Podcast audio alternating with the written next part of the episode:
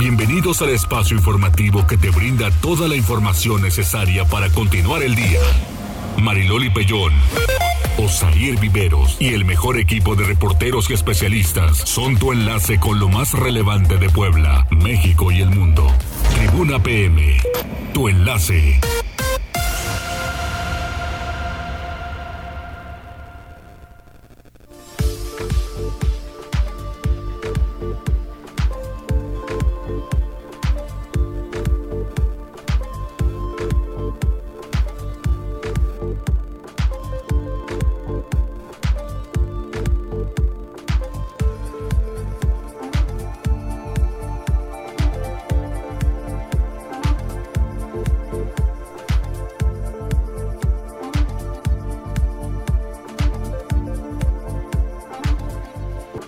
Muy buenas tardes. Un placer saludarles en este miércoles. Es mitad de semana. Bajó un poquito el frío. Ahorita hace calorcito.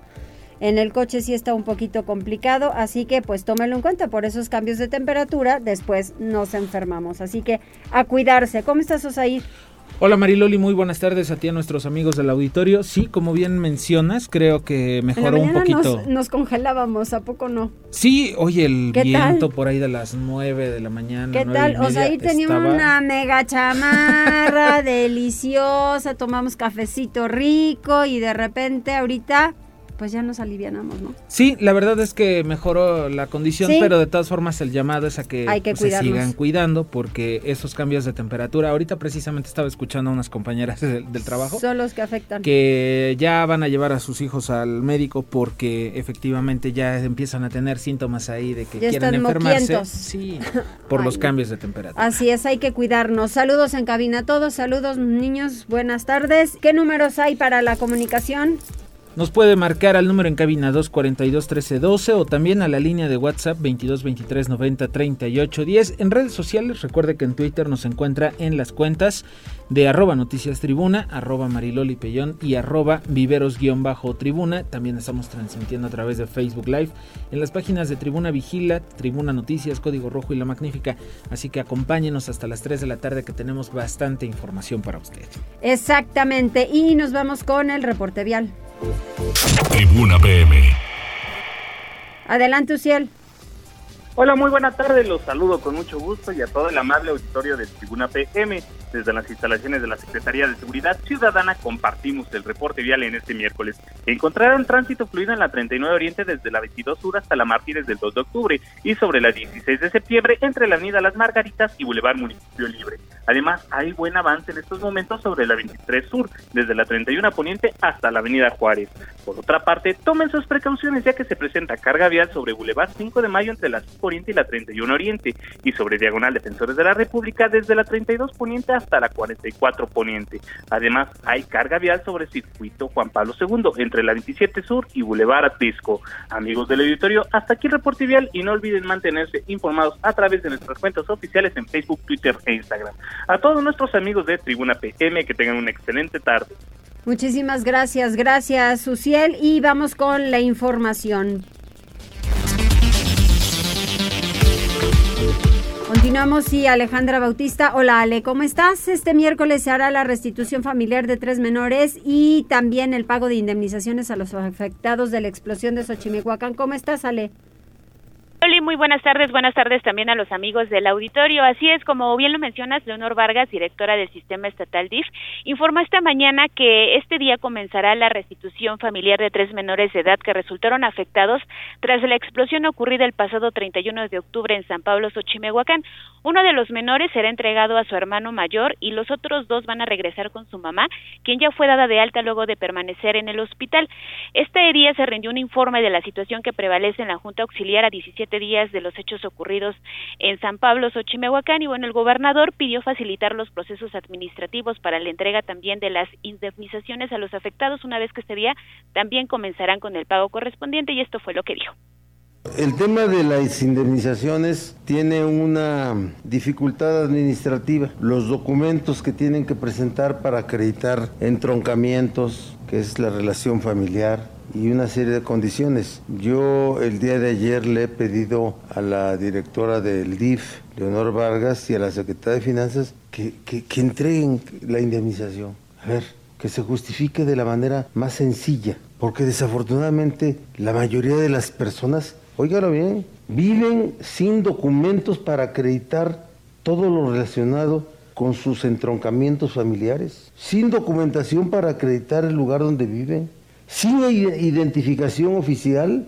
Esa es la realidad que tiene mucha gente en cuanto a documentos que, con los que pueden acreditar su estatus, su condición social, su, su ciudadanía. Entonces, si eso va a ocurrir, pues nunca vamos a indemnizar. Entonces, vamos a facilitar todo, todo para entregar a partir de hoy las indemnizaciones a los, a los familiares de los fallecidos bueno, ahí escuchábamos parte de lo que decía este día el gobierno del estado. En esta conferencia también estuvo presente el secretario de Salud, José Antonio Martínez, quien dio un balance de la situación que prevalece allá en la zona de Xochimehuacán.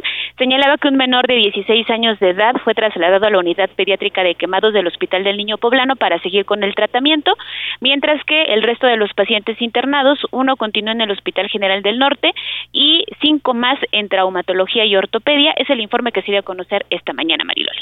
Muchas gracias. Oye, pero también la propuesta de vivienda a los afectados de la explosión consta de 80 metros cuadrados, tendrán dos recámaras, alcoba, baño, cocina, sala, estacionamiento para un vehículo y jardín posterior. Así es, Mariloli. Fíjate que la propuesta de modelo de vivienda que el gobierno del estado presentará a las familias que perdieron su casa tras la explosión allá en Xochimehuacán, pues consta de 80 metros cuadrados, de acuerdo con el secretario de Infraestructura, Daniel eh, Gámez Murillo. Él destacó que la propuesta de construcción de las viviendas eh, se concentrará en la zona del Batam. En esta primera etapa se presentará el proyecto a las familias afectadas para que una vez que den el aval, se inicie con la urbanización de los predios y obviamente posterior eh, a esto con la construcción de las viviendas y esto fue lo que dijo el, funcionario estatal. Sí, se está trabajando junto con la subsecretaría de, de Vivienda de la Secretaría de Bienestar un modelo de, vivienda de el orden de 80 metros cuadrados Muy grande. que pueda contar así es que pueda contar con al menos eh, dos recámaras y una alcoba baños desde luego sala comedor cocina estacionamiento para un coche y un, jardín posterior señor. Estamos terminando de perfeccionar el, modelo como usted dice para poderlo presentar a las personas eh, cuyos terrenos caían dentro de la zona federal de, de restricción y que en consecuencia este, sus casas deberán ser construidas fuera de la zona de la zona cero. Ahí está lo que adelantaba el funcionario, quien también dio un balance eh, respecto a estos días que han pasado luego de la explosión. Hasta el momento, 53 de 64 viviendas han sido demolidas y 155 ya fueron liberadas, es decir, ya sus familias regresaron a habitarlas. De acuerdo con las autoridades, hay posibilidad de regularizar un total de 408 predios ubicados a un kilómetro de donde se registró la explosión. Muchos de estos afectados se han acercado a las autoridades para poder tener certeza jurídica de los predios y obviamente de las viviendas que actualmente se encuentran habitadas. Hasta aquí el reporte, Mariloli. Muchas gracias, Ale. Volvemos contigo un poquito más adelante. Vamos con Gisela. Ojalá que esas casas tengan opción a construirles en un momento más o ah, más ah. adelante algo más, ¿no? Para arriba. Están pequeñas. Sí. Están pequeñitas. Bueno, vamos con Gisela Telles, vamos con temas de la capital, porque mire, están trabajando eh, en un estudio por parte de la Secretaría de Movilidad Municipal para determinar en qué puntos de la capital van a comenzar a retirar volardos y también biciestacionamientos, Gisela. Osair, te saludo con mucho gusto, igual que nuestros amigos del auditorio, y te comento que el alcalde de Puebla, Eduardo Rivera Pérez, dio a conocer que retirarán algunos volardos y biciestacionamientos, entre ellos los instalados en la Avenida Reforma, debido a que no respetan la norma técnica ni abonan a la movilidad. El edil puntualizó en entrevista que pidió a la encargada de despacho de la Secretaría de Movilidad elaborar un estudio para determinar su retiro, una vez que aseveró no tiene sentido obstruir el paso con dichas estructuras, como ocurre en Avenida Reforma entre 5 y 7 Sur. A la par indicó que se corregirán los errores generados no solo en la pasada administración, sino en otras, por ello se realiza este diagnóstico integral para tomar la decisión de aquellos aspectos de movilidad que no son funcionales. Así lo decía por ejemplo, en plena avenida Reforma, que dices, no tiene ningún sentido, ¿no? O sea, es decir, es una avenida este, principal, no hay tanto estacionamiento de bicicletas y en verdad se obstruye todo un carril para instalar dos estructuras metálicas para instalar ahí bicicletas. En verdad, eso me parece, eh, por supuesto, inaceptable, hay que decirlo tal cual. No respeta ninguna norma técnica. En concreto, por ejemplo, esta estructura que se encuentra a la altura de reforma entre las 5 y las 7 aproximadamente, no hay ninguna norma técnica que, que valide que se hayan instalado estas estructuras. Entonces, estamos en este diagnóstico integral y quiero ser muy claro, corregir aquellos errores que se hayan ocasionado por este tipo de obras, sea de la administración que sea. ¿eh? Manifestó que no solo tienen detectados esos casos, sino también en la 25 y 31 Poniente Oriente, y no prácticamente en esos puntos, sino en toda la ciudad. Por ello, también aprovechó para informar que en estas zonas se retirarán a los ambulantes, primero a través del diálogo, pero si no se logra, se ejercerán actos de autoridad. Rivera Pérez puntualizó que ya tienen ubicados los puntos en donde serán retirados estos volardos y biciestacionamientos. Por ello pidió también a las y los ciudadanos informar aquellas zonas que impliquen obstrucciones. Este es el reporte, Zair. Oye Gisela, y saliste a preguntarle pues a la gente qué opinaba sobre el retiro de volardos, porque esto eh, recuerdo que en su momento cuando los instalaron todo mundo se quejó de la instalación. En algunos puntos hay que decirlo, sí han funcionado, pero en otros la verdad es que creo que se pusieron mal planeados. Pero ¿qué dice la gente?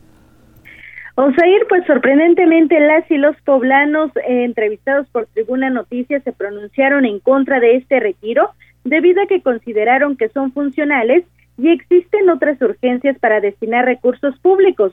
Gustavo Ramírez, de 23 años de edad, consideró que el recurso destinado para este retiro se podría usar para el mantenimiento de las estructuras, pues muchas se encuentran en mal estado debido a la imprudencia de algunos automovilistas.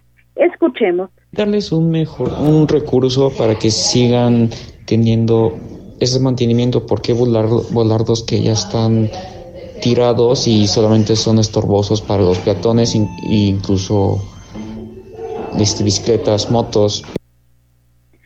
En tanto, Eduardo Jiménez, de 29 años de edad, se pronunció en contra de dicha disposición, ya que refirió que ambas infraestructuras funcionan perfectamente para todos los peatones y ciclistas eh, y pues así respectivamente, escuchemos. Si son de funcionalidad para algunas personas, puesto que pues los ocupan para ir a su rutina diaria, entonces pues entonces eh, es malo considerar que van a reducir el precio porque, o sea, con repito, son personas que sí hay y ocupan este, este funcionamiento, entonces este sería malo quitarlos completamente. Andrea Méndez, de 30 años de edad, dijo que no se deben retirar porque cumplen con su función de beneficiar a peatones y ciclistas, incluso motociclistas.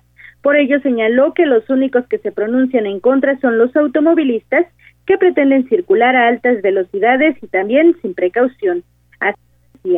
Que no se deben quitar, ya que tienen su funcionalidad y ayudan a las personas que usan bicicleta, ya que normalmente las personas que quieren retirarlo son las personas que tienen auto, ya que hay personas que hasta sirven como precaución para los peatones que tienen que están en la banqueta para que no sean atropellados, como que es un tope más, así que en mi opinión no deben ser retirados. de 33 años de edad indicó que no es oportuno destinar recursos para retirar dichos volardos o biciestacionamientos porque llevan muy poco tiempo socializados, además de que son un buen elemento para proteger. Escuchemos. Considero que no es oportuno ahorita eh, destinar recursos para su retiro por lo mismo de que deberían de darles como más oportunidad, aunando de que hay cosas como más importantes para poder destinar esos recursos. Eh, sigo con la idea de que son un buen, sería elemento, no encuentro las palabras correctas, para que ya los retiren. O sea, son de mucha ayuda para, para los ciclistas, entonces no, no se me hace oportuno. Rosa López, de 56 años de edad, apuntó que hace falta cultura para poder aprovechar las obras que implementan las autoridades, esto con el objetivo de que los recursos se ocupen y se destinen a cosas más importantes. Así lo decía. Honestamente, nos hace falta cultura para darles eh, realmente aprovecharlos tal cual. pues sí, ahí se va a ir recurso que hace falta a lo mejor para darle prioridad a, a las medicinas que hacen falta para los niños que están enfermos de cáncer, pero bueno, ya será cosa del gobierno. Ya por último, Abril Cervantes, de 30 años de edad, se sumó a las voces de mantener ambas estructuras ubicadas en diferentes puntos de la ciudad, ya que tan solo focalizó la importancia de los volardos a través de los derribados por automovilistas, mismos que consideró se podrían reflejar en muertes de peatones. Escuchemos. Considero que no deberían como retirarlos todavía. Eh, ha habido muchos accidentes, pero es más que nada es por la falta de cultura en la sociedad. Entonces, si los retiran ahorita, como que no serviría de nada. Eh, y aparte son de mucha ayuda para, para los ciclistas, porque actualmente eh, hay muchos ciclistas y van en aumento, entonces no sería como una buena idea. Este es el reporte, Zair. Muchas gracias, muchas gracias Gisela. Bueno, pues cada quien tendrá su opinión sobre los volardos, sobre los biciestacionamientos. Lo cierto es que el ayuntamiento pues ya está analizando retirar algunos en algunos puntos de la capital y poco, poco a poco, seguramente en la próxima semana ya iremos sabiendo en, dónde los van a retirar. Exactamente, muchos de estos volardos y algunas zonas, y lo comentábamos ahora con Osair, muchos de los que sí funcionaron son los de aquí de la bajada y subida donde está el Hospital La Paz, en donde era un caos para la bajada y subida de automóviles, pues no, se tienen que ir hasta la esquina, se tienen que ir hasta la esquina, como los peatones que muchas veces les da flojera irse a un paso que realmente puedan utilizar. Otros volardos son utilizados para los vendedores ambulantes, otros para descarga, por ejemplo, los del centro histórico. ese, ese cruce del, del, Hospital La Paz era peligroso, incluso eh, poco, un día antes de que instalaran los volardos hubo un accidente porque la gente bajaba, por ejemplo, hacia la Juárez Exacto. y doblaba en reforma y se metía a la buena de Dios cuando venían también, digamos, este de Boulevard Atlixco hacia la recta.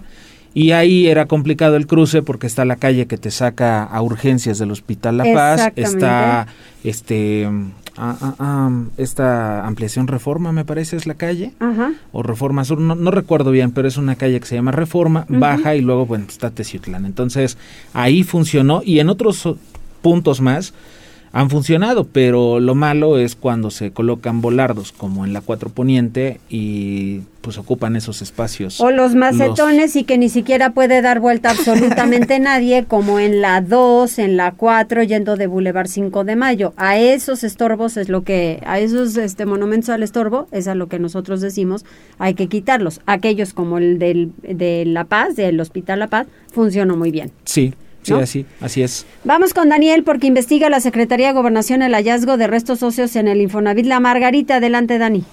En coordinación con la Fiscalía General del Estado, la Secretaría de Gobernación, a través de la Comisión de Búsqueda de Personas del Estado de Puebla, se encargó de realizar investigaciones en un terreno donde fueron hallados restos óseos el pasado mes de agosto. Alrededor de las 17.30 horas de este martes, uniformados de la Secretaría de Seguridad Ciudadana del municipio de Puebla se apersonaron en un terreno cerca de la 34 Sur, donde se encontraba personal de la Comisión de Búsqueda de Personas inspeccionando el espacio alrededor de unos contenedores de basura. Es necesario recordar que el pasado 5 de agosto, en el referido lugar fueron hallados restos óseos al interior de una bolsa. Por ello se inició una segunda búsqueda, la cual dio como resultado la localización de más huesos, presuntamente parte de la misma osamenta. Sin embargo, serán los exámenes forenses los que determinarán si los restos hallados ayer son parte de los que fueron encontrados en agosto. Bueno, pues ahí lo tiene. Esta movilización causó bastante eh, pues expectativa por parte de los de los vecinos de la Margarita ayer por la tarde que bueno se llevó a cabo este operativo. Y vamos con Alejandra Bautista rápidamente porque el gobernador Miguel Barbosa se refirió a los hechos de estos últimos días desde el fin de semana hasta el día de ayer, eh, sobre todo el del yerno que decapitó a los suegros y el encajuelado de periférico y dijo que eh, bueno pues son actos con una brutalidad inimaginable. Ale. Así lo calificó el gobernador del estado, Miguel Barbosa Huerta, quien fue cuestionado este día luego de los hechos que se registraron el viernes pasado cometidos por Juan Carlos N. en contra de sus suegros y el asesinato del día de ayer que se iba a conocer muy temprano contra Rodrigo a manos de su pareja sentimental. El gobernador reflexionó qué nos ha pasado como sociedad y bueno, consideró también que ha habido un actuar inmediato de parte de las autoridades y esto fue lo que dijo. Y bueno, pues el salvajismo de llevar a tirar las cabezas de los suegros es una bestialidad inimaginable, ¿verdad? Inimaginable que alguien pueda ejecutar ese tipo de acciones de horror, diabólicas, ¿sí? O el otro que el que mencionas, ¿no? De llevaba a quién, a su expareja, a la de México, ¿verdad? Que iba a tirar a la expareja y arrojarla en algún lugar, ¿no? Este, y el otro el niño de, de Huachinango. Pues son acciones que yo celebro que puedan realizarse, pero ahí la reflexión es ¿qué nos pasó como sociedad? El gobernador también aprovechó para reconocer la labor de los elementos policíacos de los tres niveles de gobierno y espera que para la recta final de este 2021 la violencia disminuya, sobre todo en Puebla, pero también hacia la reflexión a nivel nacional. Hasta aquí el reporte, Osair. Muchas gracias, Alejandra. Y sí, efectivamente, bien dice el gobernador, ¿qué nos pasó ¿Qué nos está pasando, eh? Como sociedad. Eh, dice Raúl Ángel Ávila Ramírez en redes sociales, buenas tardes. Arturo Villegas también se está reportando. Gladys Lugo Salomón dice, qué gusto verlos, saludos en este ombliguito de semana. Muchas gracias Gladys, un abrazo. Y también se está reportando Margarita Cuacuas desde Estados Unidos. Muy buenas tardes a todos. Oscar Cruz Díaz, saludos querida Mariloli. Y nada más, son los saludos que tenemos en, en, redes sociales. ¿Te parece si vamos a la pausa? Me parece muy bien, volvemos. Enlázate con nosotros. Arroba Noticias Tribuna en Twitter y Tribuna Noticias en Facebook. Ya volvemos con Tribuna PM. Noticias, tendencias y más. Estamos de regreso. Tribuna PM, tu enlace. Continuamos en Tribuna PM y me da muchísimo gusto el poder recibir a Armando García Pedroche, presidente del Consejo Ciudadano de Seguridad y Justicia. ¿Cómo estás, Armando? Muy bien, Mariloli, ¿y tú qué tal? Bien, muy bien, gracias. Con el gusto de saludarte y pues saber qué tantos convenios estás haciendo con cámaras empresariales, qué tanto están trabajando y ¿Cómo va el avance en la confianza que la gente tiene con ustedes por diversas situaciones que nos pasan, ¿no? Algunos delitos. Cuéntanos. Pues mira, en el primer punto, en el tema de el, avance que hemos tenido o la, o la renovación que hemos tenido de todos estos convenios con cámaras y organismos empresariales y algunas organizaciones de la sociedad civil. Eh, el propósito de tener estos acercamientos es fundamentalmente eh, la colaboración, de, desde luego la colaboración de buena fe entre los agremiados que pertenezcan a estos diferentes eh, giros o actividades eh, en, promoción de la cultura de la denuncia, en eh, temas de capacitación, eh, pláticas de, cultura de la legalidad, apoyo jurídico y psicológico a víctimas del delito, en fin, el uso de todos los servicios que, que otorga el Consejo Ciudadano a todos los ciudadanos, ¿no? esa, es la, esa es la primera parte. La segunda parte, pues también hemos estado confeccionando una red de apoyo a víctimas del delito. El Consejo se ha vuelto un canal efectivo, transparente, eh, eficiente de hacer llegar todas estas inquietudes que existen por parte de, la, de, muchas, muchos sectores de la sociedad civil para el apoyo eh, a víctimas del delito, ¿no? Esos, esos son los principales, es el principal propósito que tenemos con ir acercándonos a todos estos sectores.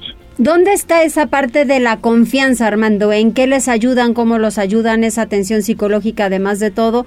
Pero hay un punto esencial el por qué la gente se acerca a ustedes. Mira, yo te diría que todos y cada una de las eh, personas que son usuarias de los servicios, eh, nosotros lo que hacemos es que abrimos un caso por cada persona que se acerca y nosotros no cerramos ese caso hasta que no lo concluimos satisfactoriamente, ya sea una carpeta de investigación que se inicia en el Ministerio Público que tenemos alojado en el, en el Consejo Ciudadano o un tema de acompañamiento jurídico psicológico, hasta que no está resuelto satisfactoriamente o un servicio reportado también, ¿no? Un bache, una luminaria, basura, etcétera, etcétera, cualquier tipo de servicio en el área metropolitana, hasta que no se resuelve nosotros no concluimos y no dejamos el acompañamiento. Oye, eso está importante porque eso es un tema de seguridad, desde luego. Exactamente, no, todos estos factores ayudan o contribuyen a mejorar este, pues este, al final del día, es eh, directamente eh, incide, incide en, la seguridad, ¿no? Exacto. Oye, y fíjate que hay, hay partes importantes ahora que, que se entregaron los reconocimientos a los elementos de seguridad desde la Guardia Nacional, que ahora ya se incluyeron, obvio, al sector salud desde el año pasado. Pero tú consideras que este tipo de pues incentivos para la gente es un incentivo que le reconozcan el trabajo y que su jefe esté fijándose qué elemento está cumpliendo con su labor y quién sí está funcionando y dando el servicio para lo cual pues ellos están aplicando, ¿no? Pero tú crees que esto en el momento en el que has platicado con los elementos sí ha servido para incentivarlos a que sigan haciendo bien su trabajo, que de eso se trata. Mira, yo creo que yo creo que es no, nada más creo que estaba sirviendo, sino creo que es determinante. Nosotros venimos, eh, hay, que ser eh, muy claros, eh, venimos de un abandono sistemático y, y por muchos años un abandono de las instituciones que nos brindan seguridad y protección, ¿no? en este caso concreto el de las policías.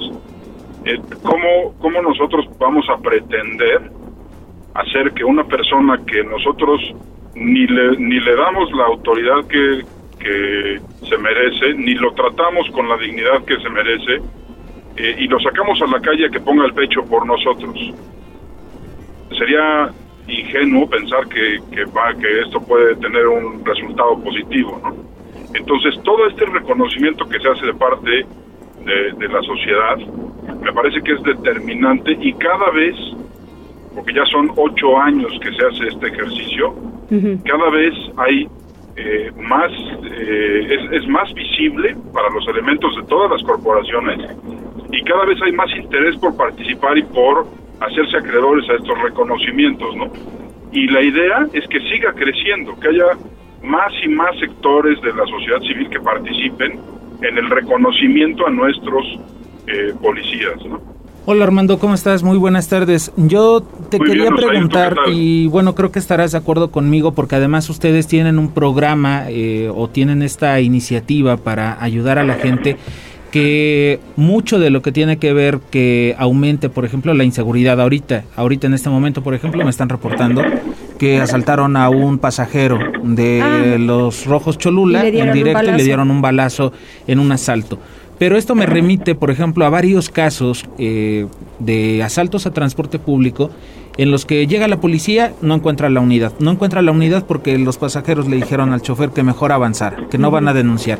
Y eso pasa también, por ejemplo, cuando eh, se dan casos de inseguridad en los restaurantes, ¿no? Entonces, eh, yo decía, bueno, sí hay muchos policías que llegan, hacen su trabajo, van, acuden, van, atienden los reportes, pero luego la gente es la que no la que no pone de su parte y esto también pues yo creo que implica problemas para, para el tema de la de la seguridad? Pues mira, yo que te diría, yo siempre lo digo, a veces no, me va muy bien, pero eh, la realidad es que en la mayoría de los casos, bueno, muchos casos, la peor parte de la ecuación, pues es, somos los ciudadanos. Eh, nuestra indiferencia, nuestra indolencia a cumplir con nuestras responsabilidades, pues no la llevamos a cabo, ¿no? Entonces, si no denunciamos, eh, yo entiendo que mucha, mucha, pero mucha gente dice que no, no denuncian porque no pasa nada, pero no es así. No, estos, este, estos ejercicios de denuncia sirven para visualizar eh, escenarios, para visualizar zonas, para visualizar patrones, en fin, una serie de circunstancias que por supuesto que sirven, ¿no? ¿Tú cómo vas a poder llevar a cabo una estrategia de seguridad exitosa si te enteras del 5% de lo que sucede? ¿no? O sea, del otro 95% no te enteras. ¿Cómo vas a hacer tú una estrategia de seguridad exitosa si no sabes lo que pasa? Entonces, en la medida en la que nosotros sigamos siendo indiferentes, ¿no? Pues en esa medida vamos a tener la repetición una y otra vez de los incidentes delictivos. Exacto. Oye, Armando, a ver, de acuerdo al diagnóstico, así como en salud, que es muy importante y partes del diagnóstico para poder dar la medicina necesaria, mm, en seguridad me parece que es exactamente lo mismo. ¿Cuál es la persona de Puebla? Eh, mira, pues no, no, no, te podría decir una zona porque habría que dividirlo en, pues, por tipo de delito y por, por, eh, por ejemplo, el tema de, eh, que, que, es gravísimo, el tema de robo de combustible, pues todos sabemos qué zona, porque por ahí pasan los ductos, de Pemex. Este, las rutas que más asaltan, bueno, pues tienes el, el, el nor eh, noreste de la ciudad, ¿no? eh, en fin, o sea, pues habría que dividirlo por eh, temas de robo a casa por habitación, pues hay otras, otras, exactamente, ¿no? Ese justamente, si nadie denuncia, pues cómo vas a saber qué es lo que está pasando, ¿no? Tienes toda la razón. ¿Cuántos casos de éxito tiene el Consejo Ciudadano? Eh, de éxito de éxito en el momento en el que haces una denuncia y que, como decías hace unos momentos, se logra terminar con el caso. Para mí eso es un caso de éxito. Eh, eh, yo, yo que te diría que nosotros, insisto, no soltamos ningún caso hasta que no se concluye, o sea, hasta que se archiva la carpeta por falta de elementos o hasta que se judicializa eh, exitosamente y de ahí se desprenden acciones por parte de la autoridad ministerial o por parte de la autoridad judicial, ¿no? Eso para nosotros sería un caso de éxito y no tenemos ningún caso que nosotros dejemos sin que se cumpla ese ese postulado, ¿no? Ahora que has firmado el convenio de colaboración con Canirac, ¿cómo te va con las cámaras empresariales? Eh, la verdad es que muy bien. Eh, tenemos convenios firmados con prácticamente todas las cámaras y organismos empresariales. Eh, este este de Canirac porque es el más reciente que fue el día de ayer, pero hemos estado bueno renovando o firmando con algunos organismos que no es no, no teníamos una, una colaboración, pero eh, tradicionalmente desde la sociedad civil organizada, a través de las cámaras empresariales puntualmente, que es este el caso, siempre tenemos mucho éxito porque eh, eh, ya de por sí son, son actores, son ciudadanos que entienden que desde la sociedad civil organizada es más fácil que las cosas lleguen a buen puerto o tengamos éxito, ¿no? No es lo mismo que una persona vaya y levante una denuncia solo, que debería de ser la atención, bueno, pues pareja para todo mundo, pero nosotros sabemos que si tenemos una representatividad mayor, pues tenemos más probabilidades de éxito, ¿no? Bueno, pues eh, ahí lo tiene. Digo, al final es un convenio de colaboración importante, sobre todo porque ya hemos visto en algunas otras ocasiones estos asaltos. Digo, de pronto como que son temporadas, ¿no? Pero viene la decembrina y entonces vienen las reuniones, Ahorita están reportando otro asalto, te digo, o sea, el tema de la seguridad creo que es bastante importante. Y en este caso si estamos hablando de reactivación económica, de que los aforos otra vez están al 100 y demás, pues sí es, sí es necesario que, el, que nos aquí nos sumemos y que reportemos, exactamente. Que nos sumemos todos. Pues qué bueno, Armando, me da muchísimo gusto el, el poder platicar contigo, que nos tengas datos importantes y que el Consejo desde el momento en el que fue creado ha dado muy buenos resultados pues nosotros vamos a seguir dando la batalla. Muchas gracias por el espacio, por, por darnos este esta difusión. Es lo más importante, difundir lo que lo que se hace y, y que más gente use los servicios que el Consejo presta. Exactamente, pues estamos a la disposición. ¿Algún número o cómo se contactan con ustedes? Mira, el número telefónico es el 222 3099 099. Exactamente, ese es el número de teléfono y bueno, pues estamos en todas las redes, en Facebook, en Twitter, en Instagram y la dirección física pues es en la 21 Oriente 404 ahí en el Carmen. Muy bien, pues Armando, muchísimas gracias. Al contrario, muchas gracias a ustedes. Gracias Armando. Fíjate que recuerdo el eslogan de una campaña que empezó el Consejo Ciudadano recién que... Hace mucho, ajá. Delito que no se denuncia se repite. Exactamente. Y andaban por ahí este los anuncios, los espectaculares, y la verdad es que tienen razón. tienen razón. Fíjate que, bueno, rápidamente, Mariloli, está, están confirmando que esta tarde sujetos armados asaltaron la tesorería, el módulo de tesorería municipal que está en la colonia Amalucan, esto eh, sobre Avenida Las Torres, a la altura de la Clínica 55 del Seguro Social.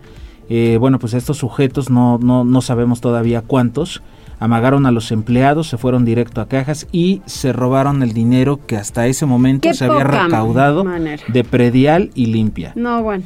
Ahora, hay que, hay que mencionarlo. Esta oficina ya fue pues asaltada en el 2019 y fue precisamente eh, durante estos programas que anuncia el pues ayuntamiento para recaudar. Porque hay dinero. Al final de cuentas, ¿no? Entre eso y entre el de Amalucan y el de la recta a Cholula, aquí, un baleado. ¿Qué cosa? Pues en un ratito. Vamos con Pili Bravo. Así es, el Congreso se dispone a recibir al gobernador Miguel Barbosa para su tercer informe de gobierno. Pili, ¿cómo estás? Buena tarde. Buenas tardes a Mariloli y a ti. Bueno, el presidente de la Junta de Gobierno, Sergio Salomón, anuncia que el Congreso del Estado este año estará abierto para recibir al gobernador Miguel Barbosa para que rinda su tercer informe de labores al frente del gobierno del Estado. Además, los diputados a partir de esta semana estarán trabajando de manera intensa para el desahogo de expedientes de la anterior legislatura y también para desahogar pues los temas pendientes. Esto decía el diputado. Ya estamos trabajando en ello, estamos ahí muy atentos a esa situación, estamos sacando todo lo que traemos ahorita ya en puerta, traemos el tema de, transparencia que ya está por, por sacarse esa situación, tenemos el tema también de desaparecidos, que también ya está la convocatoria y está por cerrarse para este viernes, si no mal recuerdo, y posteriormente daremos paso a la siguiente etapa. Todas son importantes sin duda, pero trataremos de llevarlos en, en los tiempos posibles de la carga de trabajo que se está dando. Además, los diputados a partir de, te repito, de esta semana estarán trabajando para el desahogo, pues de dos temas importantes. Uno, nombrar a los comisionados del Instituto de Transparencia y Acceso a la Información, que bueno, pues ya eh, se deben estar listos para que eh, se elijan a dos comisionados, asimismo también a los de la Comisión de Personas Desaparecidas. Y bueno, durante todo el mes de noviembre y la primera quincena de diciembre, los diputados tendrán trabajo intenso por la revisión del proyecto del paquete fiscal, pero además de las iniciativas que ya tienen en cartera. El reporte. Muchas gracias, Pili. ¿Tienes más información? Vamos con otra nota teníamos más información contigo, Pili. Ahorita retomamos la llamada. Porque el grupo de campaña de Genoveva Huerta, eh, híjole, eh, ¿qué, relajo ha sido esto. ¿De qué te ríes, Condor? El proceso, el proceso de renovación de la dirigencia estatal del Partido Acción Nacional, qué barbaridad. Pues ya perdieron, ya perdieron, ¿no? Sí, fíjate, y ahora el proceso, pues no, ahora, para ellos no ha terminado el proceso, hay riesgo de que se invalide. Digo, al final, pues creo que la pues está muy claro cuánto número de votos no es por uno ni por dos. La militancia dijo. ¿No, Pilar? Pues no, fíjate que resulta que pues ya los asesores de Genoveva Huerta de esta, de esta facción pues están acumulando una serie de documentos y pruebas que ellos dicen van a enviar directamente al Comité Ejecutivo Nacional con el objetivo pues de mostrar las irregularidades que tuvo este proceso. Cosa curiosa, la comisión electoral pues justamente fue la responsable y bueno, hasta estos momentos pues ellos no han dado, eh, pues nunca dieron ni siquiera la cara pues para informar de cómo iba a ser el proceso de las irregularidades que dicen se dieron el domingo.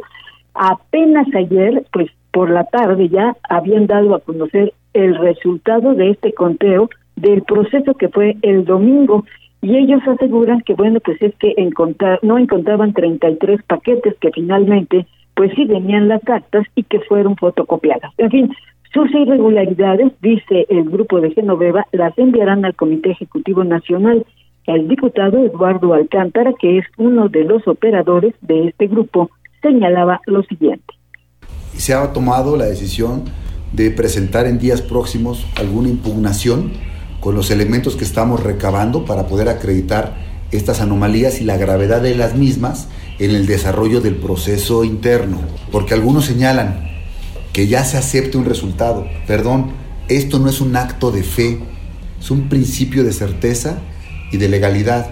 Y la elección no ha terminado.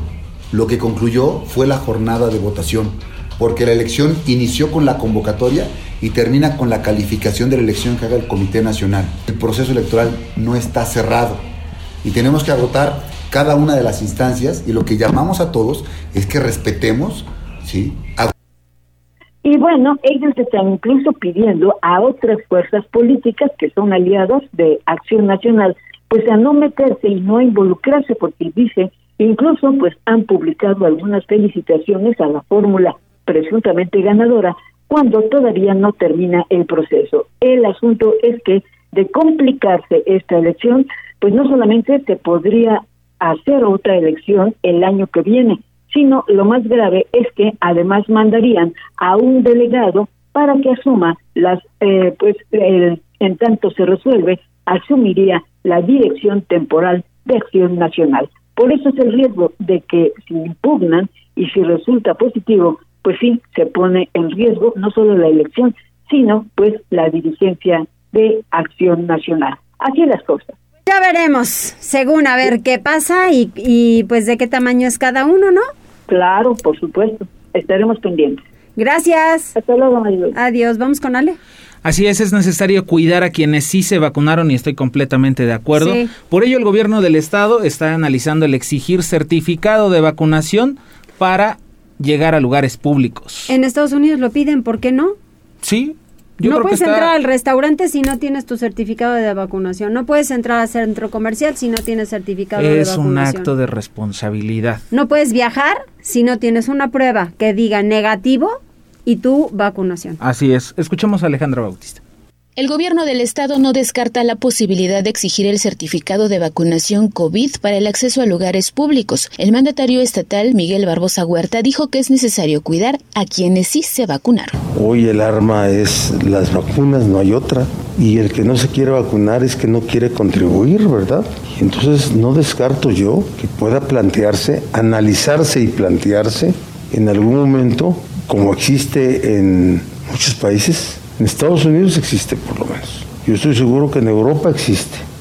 Yo estoy seguro que en Asia existe. En algunos lugares de Latinoamérica existe. La decisión y la aplicación de esa decisión de impedir el acceso a lugares públicos a quien no esté vacunado. No lo descarto. No lo descarto, no. De acuerdo con el titular de salud José Antonio Martínez, para mediados del mes de diciembre el 92% de la población mayor de 18 años en Puebla podría contar con el esquema completo de vacunación COVID. Por ello, a partir del 19 de noviembre y hasta el 14 de diciembre de la mano con Bienestar, se emprenderá una jornada de vacunación en 60 municipios de alta y muy alta marginación para poder atender a la población rezagada. Según datos de la Secretaría de Salud a la fecha, más de 3 millones de poblanos mayores de 18 años ya tienen una dosis de la vacuna COVID y más de 2 millones, es decir, el 63.19% de la población cuenta con esquema completo. Tribuna Noticias. 14 horas con 48 minutos, vamos rápidamente a la pausa que no es breve y regresamos.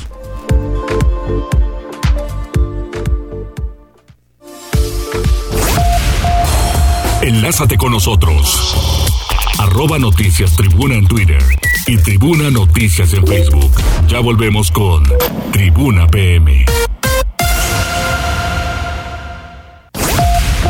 Noticias, tendencias y más. Estamos de regreso. Tribuna PM, tu enlace. Continuamos en Tribuna PM. Vamos con Fernando Gaco, el coach o mentor para nuestra vida emprendedora. Adelante, Fer.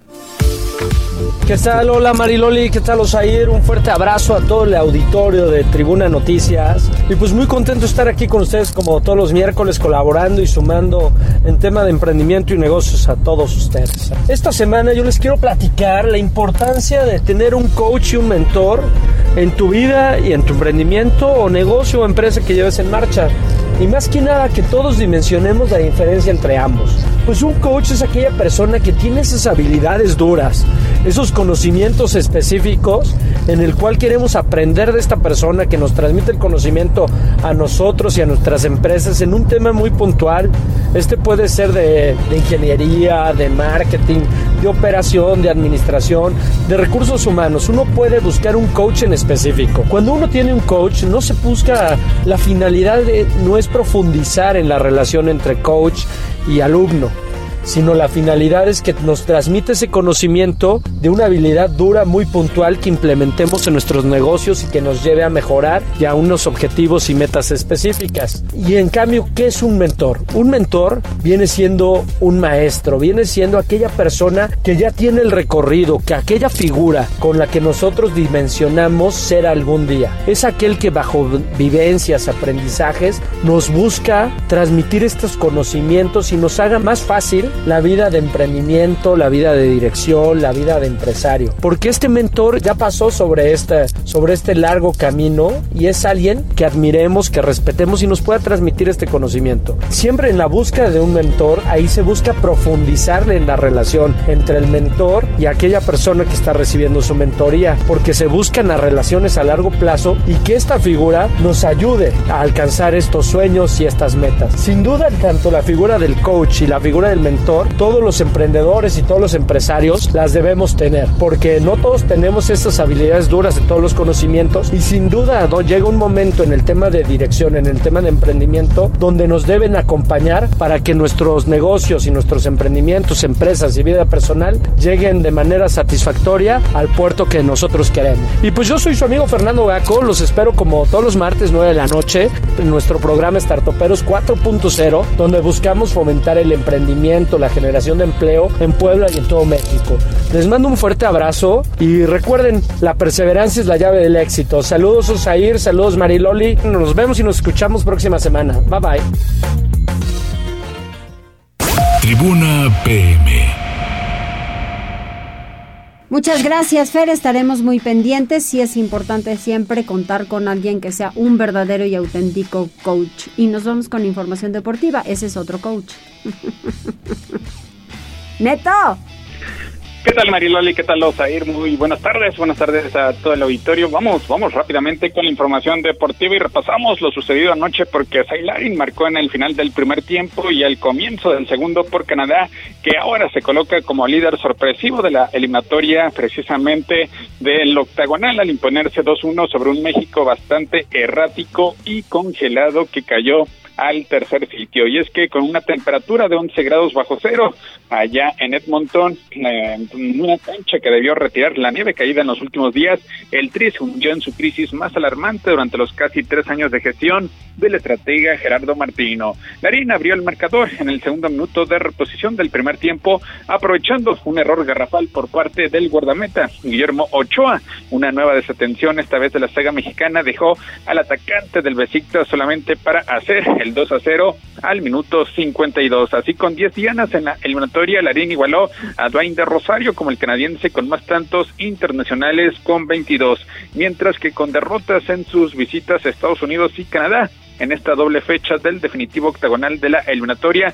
México se hunde del primero al tercer sitio, se aferra por lo tanto al último pasaje que otorga la clasificación directa a Qatar con 14 puntos, los mismos que Panamá, depositario actual de la invitación al repechaje intercontinental. Héctor Herrera todavía acercó a México con un cabezazo a un minuto del final. Y es que solamente en ese momento y durante el descuento México generó oportunidades al frente. Jorge Sánchez encontró encontró después con un balón solo frente al arquero Milan Borjan sin darle destino de gol. Borjan realizó otra tajada salvadora en el último suspiro y contra todo pronóstico Canadá lidera la eliminatoria con 16 unidades, una por encima de Estados Unidos que en la jornada terminó resignándose con un empate en su visita a Jamaica. Más allá de los tropiezos tanto en Cincinnati como en Edmonton, los dirigidos por Martino pues evidenciaron muy poca generación de fútbol y salvo por la recta final fueron dominados durante el largos pasajes por la selección de la hoja de Maple.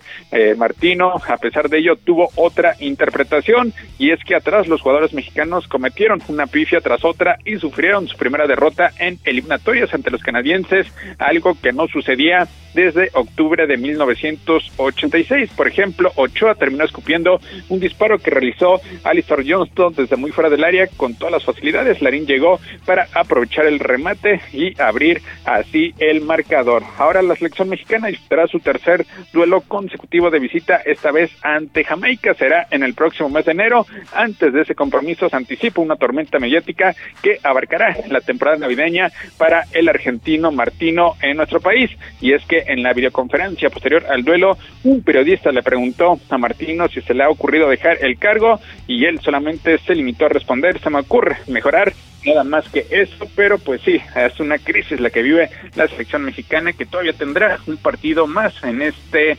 2021, será de carácter amistoso el próximo mes de diciembre ante la selección chilena. Mariloli, Osair, hasta aquí lo más relevante en materia deportiva. Muchas gracias, gracias Neto. Saludos, buenas tardes. Buenas tardes.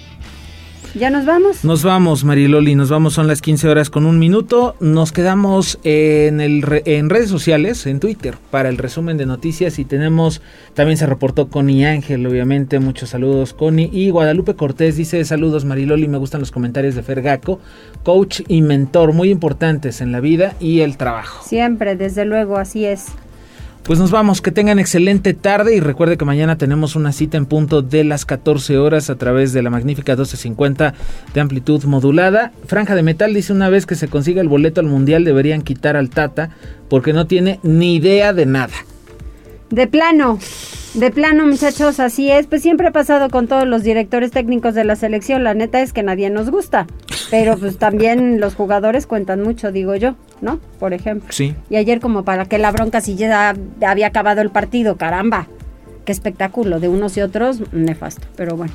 Nos vamos. Que tengan Adiós. excelente miércoles.